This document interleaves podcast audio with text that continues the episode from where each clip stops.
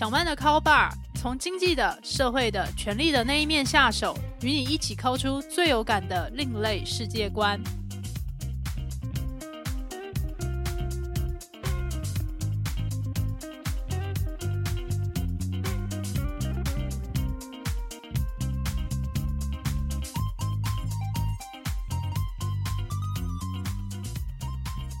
各位听众朋友，大家好，欢迎来到小曼的 Call Bar。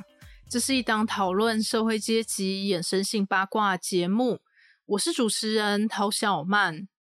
不晓得各位听众朋友平常是如何去精进自己的职业技能的？过去我是担任记者，在可以接到一些商业型的文案或者是代笔的工作时候，就会觉得记者好像不足以说明我的工作业务，所以我就会说我是一名文字工作者。到了可以用自己的名字来发行作品的时候，我才发现我可以在职业栏位上面填上“作家”这两个字耶。但其实无论职业名称是记者、文字工作者还是作家，想要去精进职业技能，方法万流归宗就只有两种：一个是大量阅读，第二个是大量写作。谈到大量阅读，还真的是包山包海，必须要去看一大堆东西。从同业写的报道、自己写的报道，到网络上面热门的讨论串，或者是一些社论、网友的评论，还有文学作品，像是小说、散文跟诗，或者像是社会科学、自然科学的科普书，还有那些非常严肃的期刊跟论文，他们全部都是大量阅读的范畴。那也就是透过大量阅读，我们才会有一种比较基准，可以去拿捏究竟要如何把一件事、一个人物、一种情境或者是一种心情写得好，写到让读者有感。那在这个时代，除了自己去琢磨，还可以上社群去看看其他人是如何去讨论这个问题的。我自己就在一些创作型的社团里面默默潜水。那最近就看到小说创作社团里面有一个我觉得非常有趣的讨论串，这个讨论串是要如何去描写霸道总裁上厕所？为什么我会觉得这个题目有趣呢？首先是我自己其实不是言情小说类型的读者，可能是从小又对于这种类型的故事不是那么有代入感，反而是到过了三十岁之后。为了要去理解为什么这个类型的文本可以在商业市场上获得成功，而去看了一些言情类型的作品，那也就发现，在言情小说市场里面是分非常非常多不同的流派的。但其中最让我觉得非常无感的流派，也就是霸道总裁类型。那至于为什么会无感呢？其实也就是因为。在出社会之后，也就跟雷同人格特质的上司一起创业过。当你发现你的上司不断想要以一些权谋、威严，或者是一些权力，或者是威胁的方式，要你就是要去听他的话。无论你是在跟他讲专业，还是跟他讲道理，他都不鸟你。他就是要摆出我就是比你大、比你了不起的这种姿态时候，你当下真的是只会觉得拳头很硬，很想打爆他的头。所以话说回来，当我去看这一群霸道总裁的时候，我好奇的观点会是：世界上有这么多类型的总裁，为什么他要特别端出霸道这个特质？展现出霸道是可以让他在专业上面、公司治理上面，或者是业界评价方面，可以得到哪些正向的回馈呢？那大家觉得这样子的问题意识，显然是很不言情类型的人会去探讨的。所以这也是为什么我会想说，我真的很想理解，在这样子写作氛围里面的作者们，他们会如何去写这样子的情境。那里面获得最多人赞数的一个这个试写稿是这样子的，这位网友是这样写的，他就说：霸道总裁就衣着华丽、端正的坐上了马桶，然后清了一清喉咙，用相当威严的声音说：“自己出来。”我看完这短短的这个不到百字的这个叙述，那我其实后来是立刻就笑得美丁美当的。我真的觉得这个情境非常的有后劲。那首先就是如果当你这个肚中的排泄物可以自己出来的时候，那恐怕是没有办法来耍帅的。那在这种时候还硬是要去耍帅，那真的是有一种非常莫名的喜感。但是其实我觉得大家会有这样的想象，除了想要搞笑之外，另一方面也真的是太好奇这群总裁或者说是身处于上流社会这些贵公子们，他们到底会怎样去待人接物，还有去处理自己的这一些最私密的生活琐事呢？在这里，我也就找到了一本非常难得的文本，它的名字是《上流法则》。这本书是一本小说。那作者是阿莫尔托斯。那阿莫尔托斯他有另外一本非常有名的小说作品是《莫斯科绅士》。那这边上流法则里面，他就描写在一九四零年代。纽约市的上流社会里面，这一群贵公子，还有这一群交际花们，他们到底是如何往来，然后又是如何的寄生上流呢？以下我就会为大家来导读这一本《上流法则》的故事。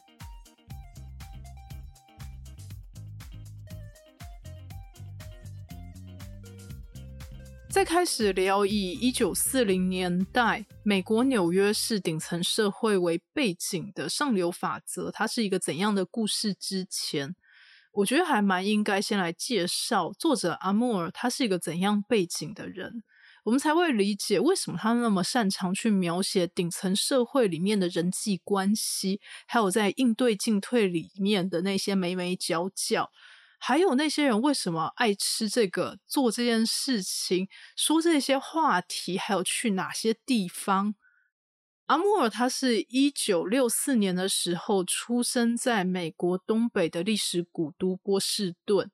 后来他是前往常春藤盟校的耶鲁大学念书，接下来也前往美国西岸，到了加州，也就是形同是美国对角线的位置。到史丹佛大学去攻读英美文学的硕士学位，我们可以看到他是一个受过完整英美文学教育的这个精英文青，而且可以看出他的家世背景应该相当的不错，是属于中上阶级。为什么会这样说呢？首先，出生于波士顿，他其实就透露出一些事情。虽然我们可以去看波士顿有一个地铁的这个地图网，在地图网上面涵盖的范围好像都可以被称为，或者说房仲的广告里面就会告诉你，这里就是大波士顿地区。但其实事实上，在波士顿这个历史的古城，它真正的行政区其实非常非常的小，而且寸土寸金。如果你现在还是涉及在波士顿的这个行政区的范围里面，那就意味着你应该是一个身家背景相当不错人，或者说你的家族是有非常长远的历史。所以你至今依旧涉及在波士顿的这一个行政区的范围之内。同时间，波士顿它是在美国学校还有大专院校的密度最高的一个城市。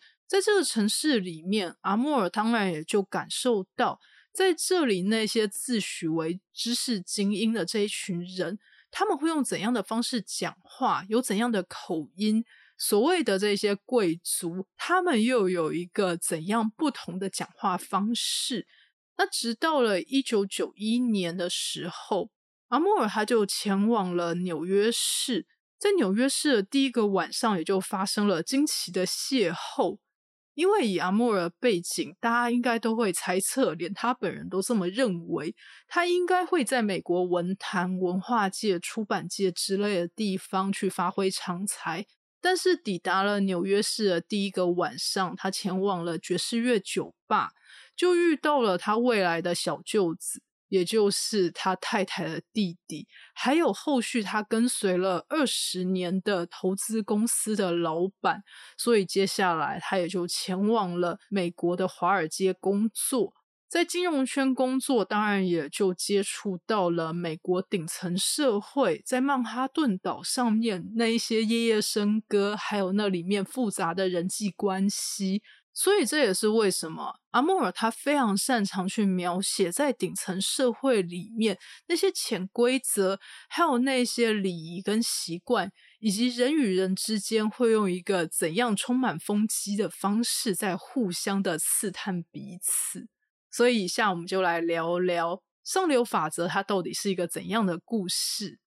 讲故事的时候，当然就要介绍这本书的主角。这本书的主角是一位女性，她的名字叫做凯特。凯特她是出生在美国纽约市的布鲁克林。布鲁克林就是位于曼哈顿岛的最南边。那这时候我们要怎么样去理解这个地理位置？其实从这个曼哈顿，它分成东西南北这各个方位，它其实都有不同的社会阶级的意涵。如果大家对于详细的资讯有兴趣的话，很欢迎大家去收听前面的集数，有一集叫做《居住的阶级感》，就在聊在美国各个街道，尤其像是曼哈顿岛之类的地方，会怎样去区分社会阶级。简单来说，一九四零年代的布鲁克林，它其实就是在纽约市的蓝领阶级居住的地方。越往北边，当然也就是越有钱、越有社会地位的人去居住的地方。凯特他身为一名布鲁克林人，然后他的父亲是蓝领阶级。在故事开始的时候，父亲已经去世了。我们也可以想象，凯特她的背景其实是一个相当辛苦的家庭。父亲可能过去都一直为了生存，不断的在工作、在劳碌，所以就英年早逝。而且可以给予凯特的一些物质享受也就非常非常的少，但是他让凯特受了完整的教育。在一九四零年代，或者说再往前推一点的一九三零年代，在美国大都会里面受过教育，然后算是饱览群书的这些女性，她们可以找到一个最好而且可以有最多收入的工作，其实就是秘书。那当时的秘书主要的工作在做些什么呢？其实是在帮老板打字，打那些商业上面的文书、私人信件，或者是一些法律相关的文书跟合约。凯特他服务的地方，他的公司也就是一间律师事务所，但是在这里的收入啊，还是非常的艰辛，毕竟要去应对在纽约市的生活，还有租屋以及各种昂贵的物价。而且年轻人，故事开始的时候，凯特是二十五岁，大家当然都希望可以享受一个更有意思的这个青春，而且希望可以谈一场恋爱，并且可以去跻身上流。与凯特算是室友的另一位女主角，她的名字叫做伊芙。伊芙她也就是跟凯特一样，同住在这个单身女子宿舍里面。然后她的工作是担任出版社教科书的推销员。不过说到伊芙的背景，她比起出身清寒的凯特，她可以说是一个大地主的女儿。她的出身是来自印第安纳州，在当地最显赫大地主，也就是农场以及牧场的主人的女儿。这样子的衣服为什么要去抛弃他原生家庭的各种享受，来到纽约市呢？其实我们也就可以想象，身为一个金发蓝眼的大美女，而且你是一个古灵精怪又喜欢热闹的人。但是你的家族的财富来源就是希望可以日复一日都过一模一样，这样子来年的同一时间，我们才可以有相同的收获跟收成，继续去维持我们在地方上面的地位、人脉，还有去赚到相同的金钱。这对衣服来说，简直是一个人间地狱一样。喜欢热闹而且又古灵精怪的他，也就跑到纽约市闯天下。希望可以来寄生上流，所以凯特跟伊芙这两个怀着相同心思的女生，就在一九三七年的最后一天，也就是跨年夜，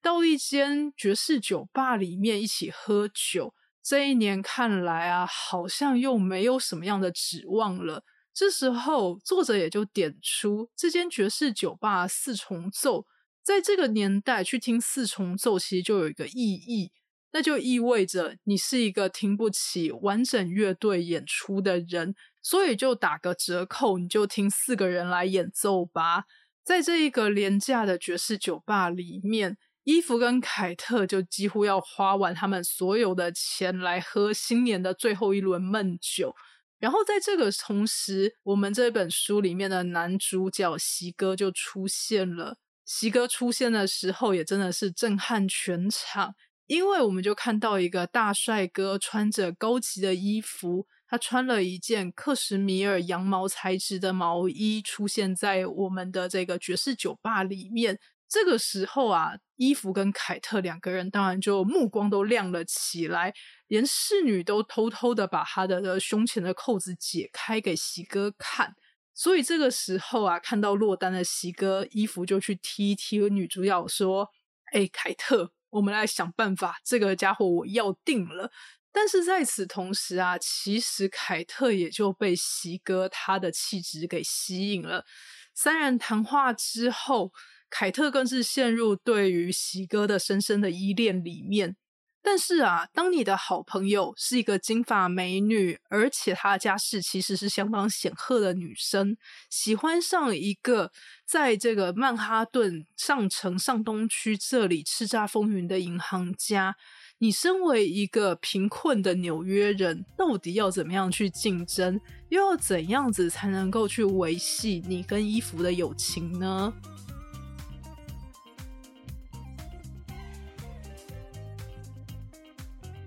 上流法则的故事开始于一九三七年的最后一个晚上，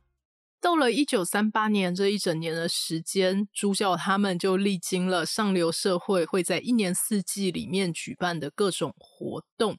也就发现里面有非常复杂的人际关系，这里面的人会用怎样的方法去维持他们的地位、维持他们的评价，并且去累积财富。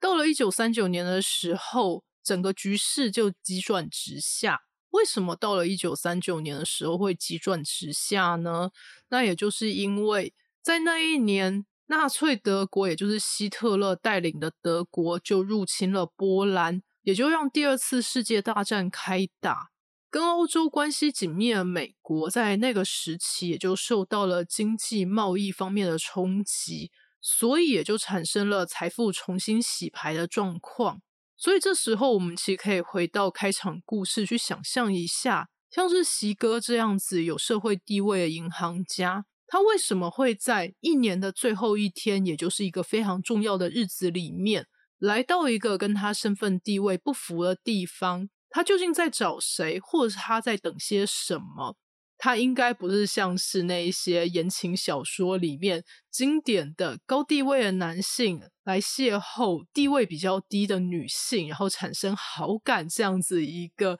算是呃，要说他非常的烂梗，或者是他是一个非常经典的这样子的这个开场。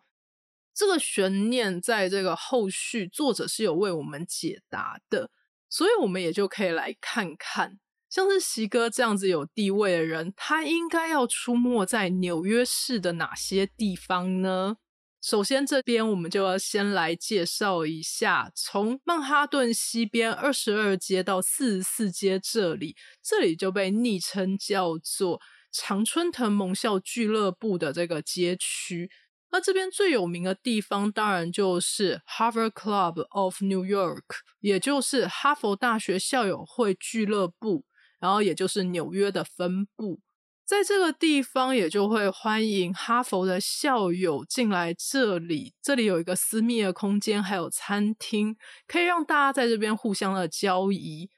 如果大家对于上一集小曼的 call 爸所讨论的宫前町九十番地这一本传记还有一些印象的话，传记的主人张超英。他过去也有担任过驻美代表处的这个新闻组的组长，那当时他有也曾经接待过参加第一次总统大选但是落选的宋楚瑜他们夫妇，他就带他们来到哈佛大学的这个交易厅的附设餐厅里面，在这边享用一顿午餐。那那个时候，张超英其实也就。不太理解宋楚瑜的心情，还跟他说：“啊，接下来你就可以过着这个比较轻松，而且可以四处走走的生活了。”那当然，那时候宋楚瑜就非常的不爽的瞪他，想说：“你到底在胡说八道些什么？”那这时，其实我们可以去想想看呢，我们并不是想要去吃哈佛大学校友会俱乐部的餐厅就可以直接走进去的。这一群达官显贵当然有他们自己的门路。那到了一九四零年代，这一群想要寄身上流的女孩们，她们也就要找到愿意带领她们进来这个场域里面的男性。那后来，当然这些俱乐部也就让女性加入。他们要找到这些牵线人，让他们以宾客身份进入这样子的空间。在这样的空间里面，大家究竟会讨论些怎样的话题呢？那除了谈生意、谈投资、谈股票之类的东西之外，这些东西当然也就只会让大家觉得说：“哎呀，好硬哦！”我们聊点轻松的。那这一群来自常春藤的精英，他们会聊些什么轻松一点的话题？那也是有季节性的。例如到了夏天的时候，大家就会开始讨论游泳，但这个游泳当然就不是我们在游泳池里面来回这样游泳。这里讨论的游泳是海泳。因为到了夏天的时候，这一群上流社会的人，他们通常就会集中到佛罗里达州的迈阿密的海滩，或者是来到在纽约州在上东区的更北边，这边有一个靠海的地方叫做汉普敦，这边也就是有名的豪宅区，还有海滨度假胜地，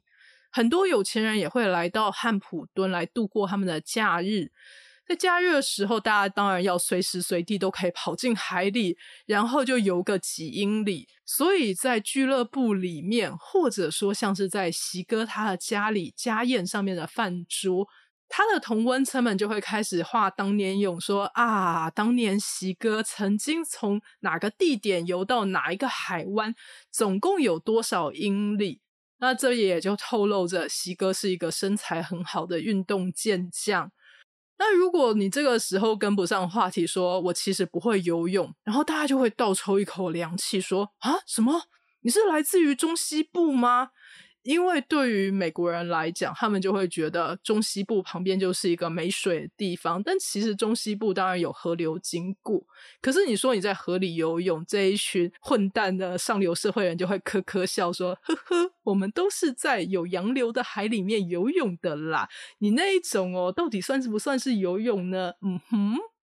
那除了夏天的活动之外，秋天的另外一个活动就是打猎。讲到打猎，我对这个美国的这个乡下有很多动物，真的是非常的有感。一开始来到美国的时候，我是住在美国纽约州的一个以大学为中心的小小镇里面。这镇里面人类的聚落，大概就是去因应那一间学校里面学生跟老师的需求。所以说，你走出宿舍的时候，其实你旁边全部都是围绕着林地还有农场。所以也就会有非常非常非常多的野生动物。你每一天走出去都会看到有这个梅花鹿、有松鼠、有兔子、花栗鼠。那也会看到这个天空中就有其他鸟类，像是春天的时候就会看到老鹰，然后到秋天的时候就会看到候鸟或者是燕鸭。那几乎每一天你都会看到猫头鹰的。然后你也会看到像是狐狸呀、臭鼬，或者像是那种会尾随着你，然后一直不断的“该该”叫动物。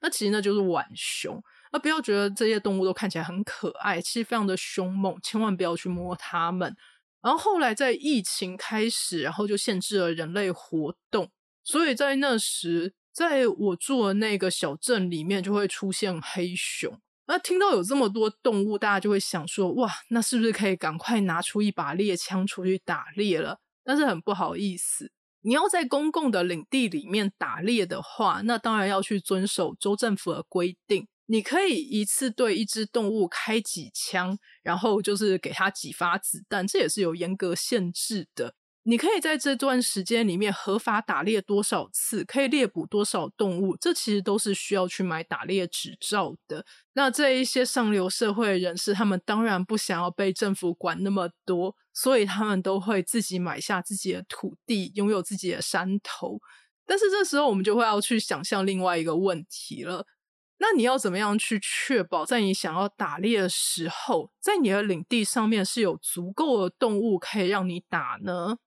所以这些上流社会，他们就会雇佣这些林场的看守人，在夏季的时候开始种植玉米。到了秋季的时候，你不要去收成这些玉米，然后你就放水把那个玉米田给淹没。在这时，这里就有丰富的食物去吸引季节性的候鸟，也就是像是雁鸭之类的动物就会飞来这边。所以下一步，你就是去驾着你的小船，然后拿出你的这个猎枪，你就可以开始打雁鸭了。那这时，其实我觉得有另外一个非常重要的隐喻。那就是在美国，尤其是在中西部这个地方，玉米它是主要作物，人也会去吃它。这时候我们要去想象一下，我们的其中一位女主角伊芙，她是来自于中西部印第安纳州大地主的这个农场的家庭。在这样的家庭里面，他们当然也就去雇佣了非裔美国人的佣人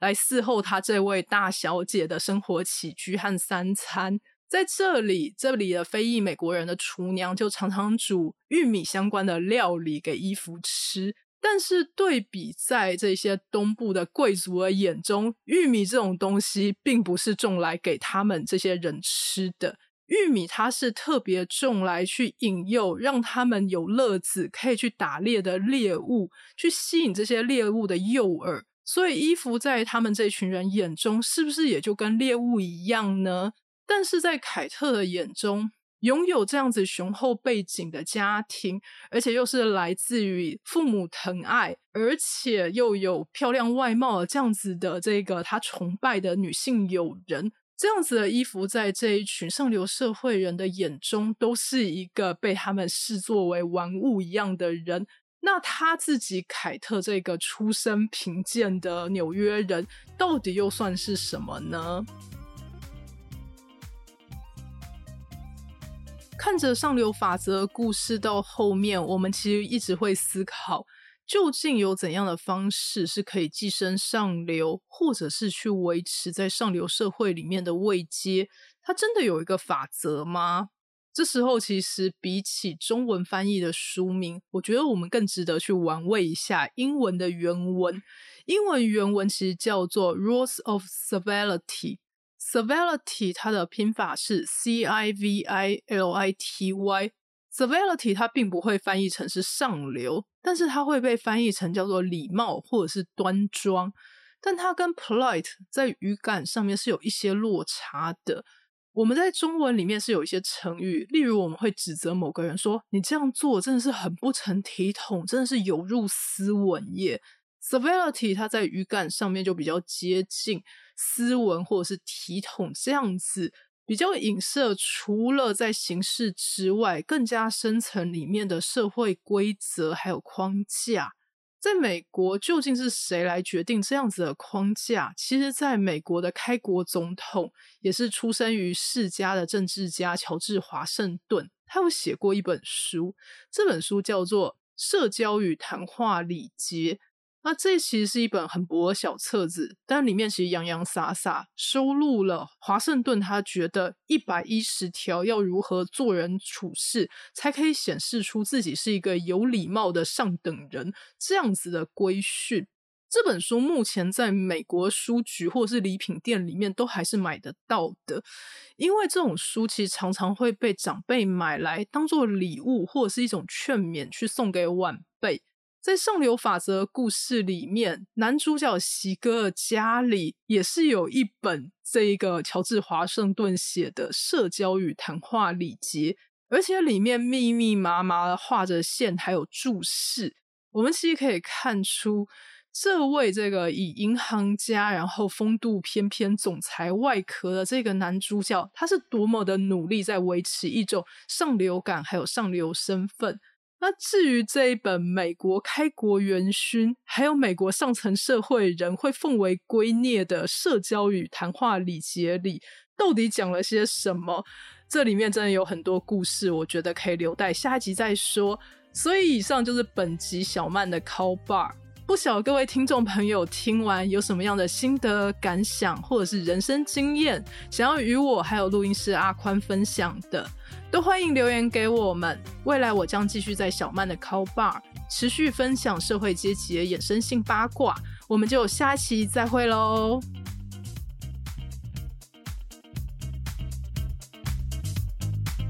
本集节目由主持人陶小曼、合作伙伴阿宽共同制作。如果你喜欢小曼的 Call Bar，欢迎给我五星评分，然后追踪、订阅、分享给你的亲友，一起 call 出更有趣的世界观哟。